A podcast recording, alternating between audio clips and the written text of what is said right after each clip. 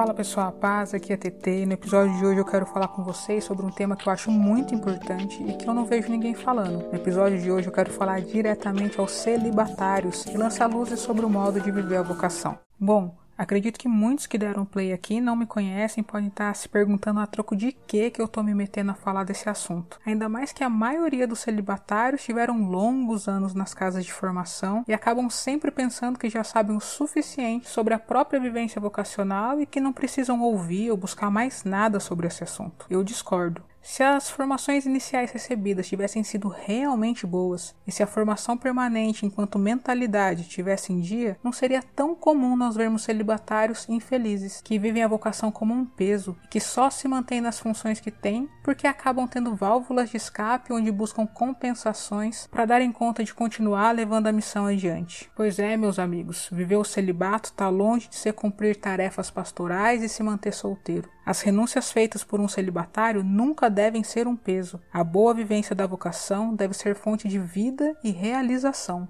Nada do que eu vou falar aqui é ideia da minha cabeça. Vou partilhar com vocês um pouco do que eu pude aprender nas aulas que eu tive com o padre Amedeu Tintini durante o tempo que eu estudei na Universidade Salesiana de Roma e também nos estudos que eu continuei fazendo ou tendo como fonte desde que eu voltei para o Brasil. Como o conteúdo dele é majoritariamente em italiano e eu não vejo chegar muita gente aqui no Brasil, eu resolvi começar a dar a minha contribuição. No final do episódio, eu vou falar as fontes que eu estou usando. As ideias que eu vou apresentar aqui são as centrais e sem tanto aprofundamento. Quem sabe mais para frente dá para fazer mais episódios sobre o assunto se vocês quiserem. Há quem possa imaginar que para falar de celibato bem vivido, eu vou falar das coisas do alto e vou deixar de lado as corrupções da carne. Pelo contrário, a boa vivência do celibato passa por olhar a sexualidade, por ver nela algo abençoado, reconhecer que ela faz parte de mim de modo irrenunciável e que existe só uma dimensão dela, a genitalidade, o ato sexual propriamente dito, que é renunciado para que seja vivida uma entrega mais completa a Deus através da vivência celibatária. E como enxergar a sexualidade como algo abençoado? Percebendo que nela está manifestado um pouco do que é o sentido da vida, o significado do ser humano, já que ela comporta a dinâmica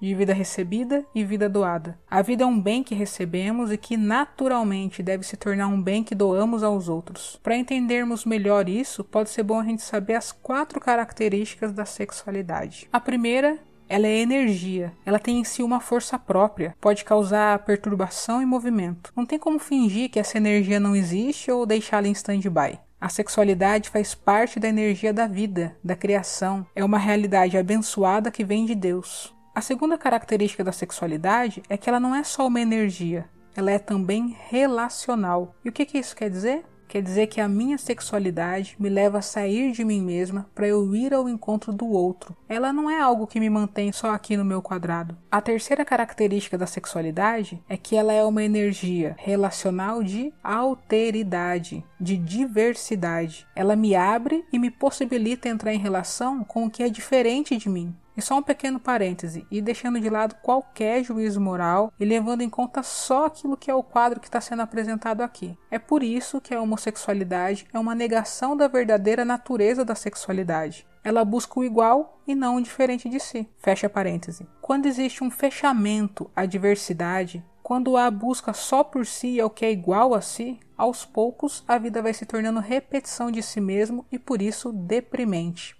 A quarta e última característica é que a sexualidade é energia que torna a vida fecunda. E isso acontece exatamente pelo que já foi dito, porque é relação com o outro, com o diferente de mim. E aqui vale dizer que a fecundidade não se dá só no gerar filhos biologicamente. A fecundidade deve estar presente também na vida dos celibatários, mesmo sem a geração de filhos biológicos. Quando a relação é autêntica, é com um outro, com alguém diferente de mim e não com um objeto, quando ela é motivada pelo amor e não pela utilidade do outro na minha vida, a relação é fecunda. Quando as relações são infantis ou com objetos, não existe fecundidade. Então, retomando rapidinho, a sexualidade é energia, é de relação, de alteridade e de fecundidade. Existe também um outro aspecto para a gente levar em conta, que é o lugar central que a sexualidade ocupa no interior de cada um de nós. Em palavras mais técnicas, seria dizer sobre a centralidade do instinto sexual na nossa geografia intrapsíquica. Ufa! Todos nós temos necessidades de gratificação de diversas ordens dentro de nós. Vira e mexe são essas gratificações que a gente está buscando. Só que a gratificação que o instinto sexual proporciona é central. Imagina aí um círculo e que dele saem várias conexões que o liga a outros círculos periféricos. Esses outros círculos são os demais instintos que sempre querem receber gratificações através das nossas ações. Dois exemplos de um total de quase 20 desses outros instintos seriam a necessidade de afirmação de si e de autorrealização. Quando o nosso instinto sexual é gratificado, ele transmite a satisfação dele também para os outros instintos mais periféricos, que acabam gratificados de forma indireta. Quando ele não é gratificado, ele acaba solicitando gratificação através desses outros instintos. E prestem bastante atenção. É por trás dessa dinâmica que o padre Amedeu Tintini enxerga que está toda a problemática das crises de hoje em dia, inclusive a da pedofilia.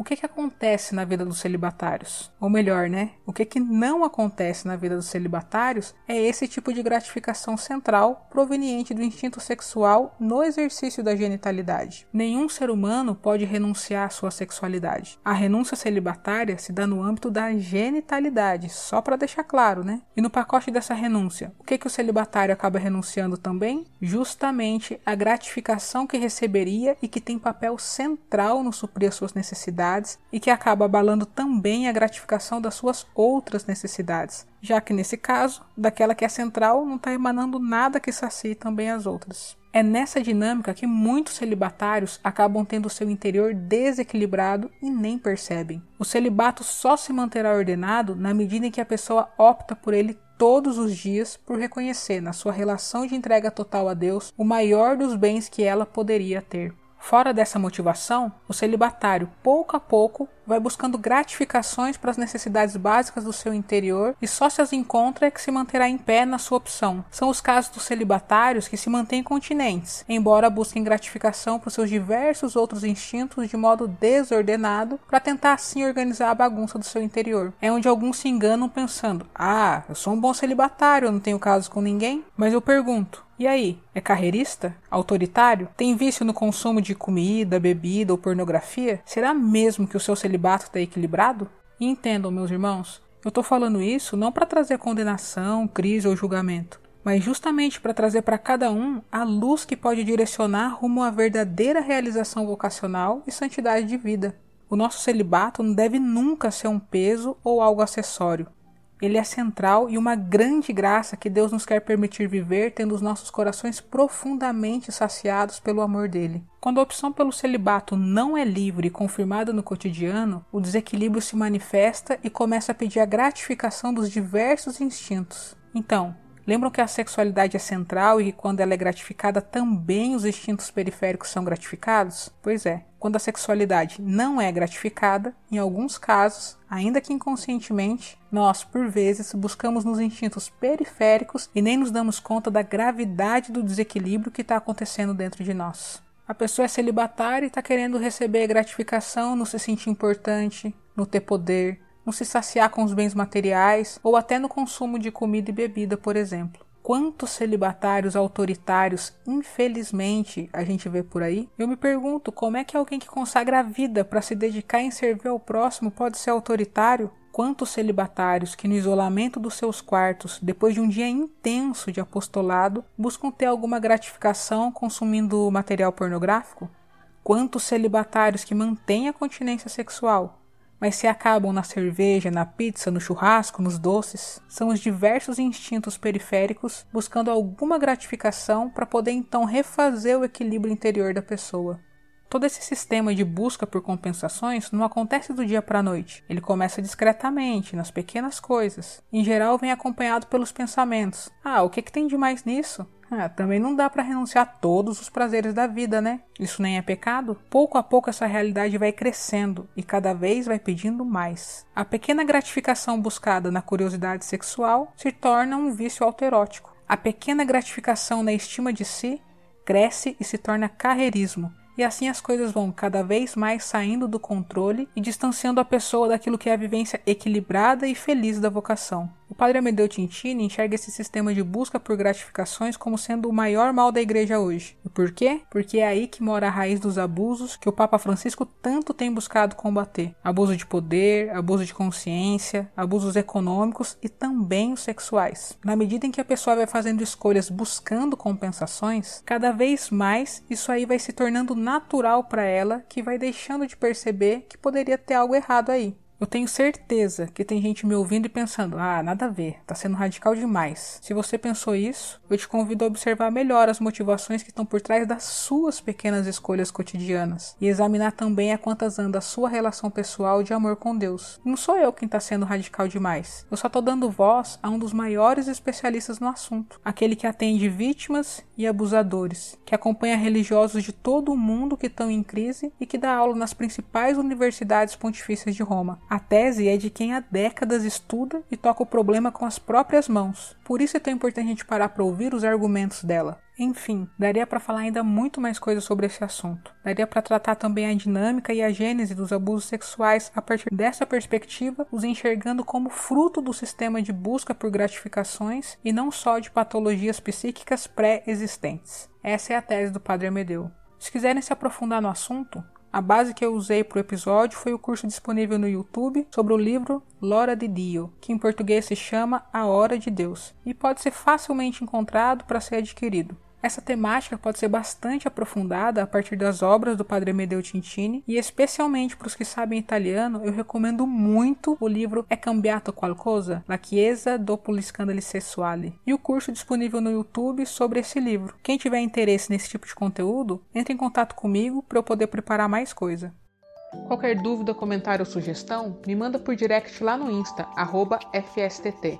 E se você quiser ter acesso a mais conteúdo tipo esse, acesse o site fstt.net. E nós seguimos juntos, verso lauto.